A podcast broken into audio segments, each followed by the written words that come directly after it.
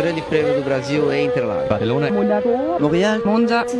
Budapest. Hockenheim. Stracke an der Strecke. Der Formel 1 Podcast mit Inga Stracke.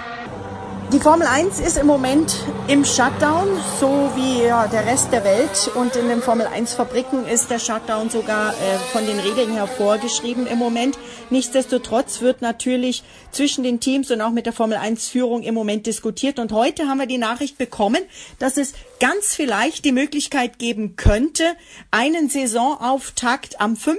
Juli auf dem Red Bull Ring in der Steiermark zu haben. Dr. Helmut Marko, Motorsportchef von Red Bull. Was ist da dran und ist das wirklich möglich? Wir sind in intensiven Gesprächen mit den österreichischen Behörden. Wir sind mit der FOM im Gespräch und nach derzeitigem Stand der Dinge ist eine Veranstaltung als sogenanntes Geisterrennen möglich. Es wird strenge Auflagen geben. Das heißt, alle, die zum Formel 1 Grand Prix Event kommen, müssen einen negativen Test vorweisen oder, wenn das nicht möglich ist, vor 14 Tage vorher in Quarantäne gehen. Es wird eine Abstandsregelung, wie sie für sämtliche anderen Österreicher auch gilt. Das ist ein Meter Minimum und die Pflicht zu, äh, von Masken zu tragen kommen. Das sind so im Großen und Ganzen die Kriterien, unter denen dieses Rennen stattfinden kann. Und das Ganze aber, ich finde das Wort Geisterrennen nicht schön, äh, sagen wir es mal so, das Ganze nicht mit Zuschauern vor Ort, also quasi hinter verschlossenen Türen, korrekt? Korrekt, also ein digitales Event, wenn man so will. Wenn man so will.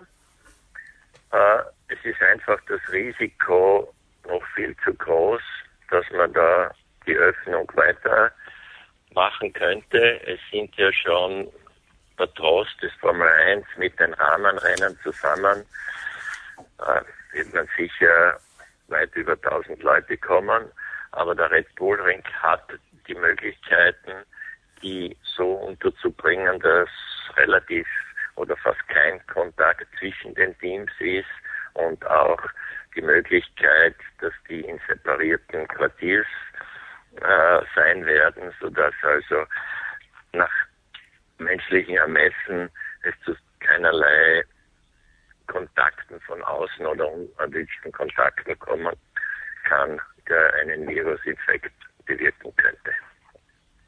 Damit könnte die Formel 1 tatsächlich auch für weltweite Sportevents vielleicht sogar ein Exempel äh, setzen, ein Beispiel setzen, wie man sowas machen kann. Ähm, das Ganze wird jetzt natürlich erstmal weiter beraten. Wie wichtig ist das aber auch für die Fans und für die Teams, für die Existenz der Formel 1, dass man sowas zumindest jetzt mal andenkt und dann, wenn es möglich ist, auch macht? Ich glaube, für die WM 2020 ist das ein ganz entscheidender Schritt. Und wenn wir eine WM haben, dann ist es ein mehr als großes Lebenszeichen, das die Formel 1 setzt und damit, glaube ich, schafft sie die Grundlage, um auch in Zukunft eine entsprechend dominante Rolle im internationalen Sport zu haben. Und auf der anderen Seite ist eben der Red Bull Ring in der Lage, mit relativ sehr kurzer Vorlaufzeit so eine Großveranstaltung abzuwickeln. Und wie gesagt, es wäre das erste, glaube ich, weltweite digitale mhm. Motorsportereignis oder überhaupt Sportereignis im halben Jahr. Wenn man das schon macht und wenn man dann schon die Vorher Vorkehrungen hat und eine solch auch große und gut angelegte Anlage hat wie den Red Bull Ring, kann man dann nicht auch gleich zwei Rennen, also vielleicht sogar an zwei Wochenenden in Folge dort fahren, um auch Reiseaktivitäten zu reduzieren? Genau das ist geplant, ja.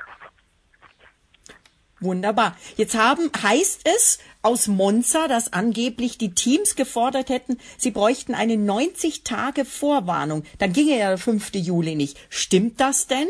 Also, das, wir, wir sind im ständigen Kontakt mit FOM, mit Ross Braun und dergleichen. Also das habe ich noch überhaupt nicht gehört. Und ich wüsste nicht, wofür man diese 90-tägige Vorwarnung braucht. Das einzige Zeitkriterium ist, wie gesagt, der negative Test. Das müsste mhm. zentral oder von den Teams organisiert werden. Aber ansonsten bitte, die Autos sind fertig. Es ist alles in den Fabriken steht parat. Also um das hochzufahren, das sind maximal äh, vier, vier Wochen, aber auch mit zwei Wochen würde das gehen. Andreas Seidel von McLaren hat gesagt, dass die Corona-Krise die Formel 1 und auch sicherlich mehrere Teams an den Rand des Abgrunds bringt oder bringen kann. Wie sehen Sie das? Die Corona-Krise bringt die ganze Weltwirtschaft in Schwierigkeiten und man muss halt jetzt alles Mögliche und Sinnvolle machen, damit man die Auswirkungen unabhängig, ob für Business, Sport oder sonstige Aktivitäten so gering wie möglich hält. Und mit der Durchführung von zwei Rennen einmal ist das ein sehr positives Zeichen.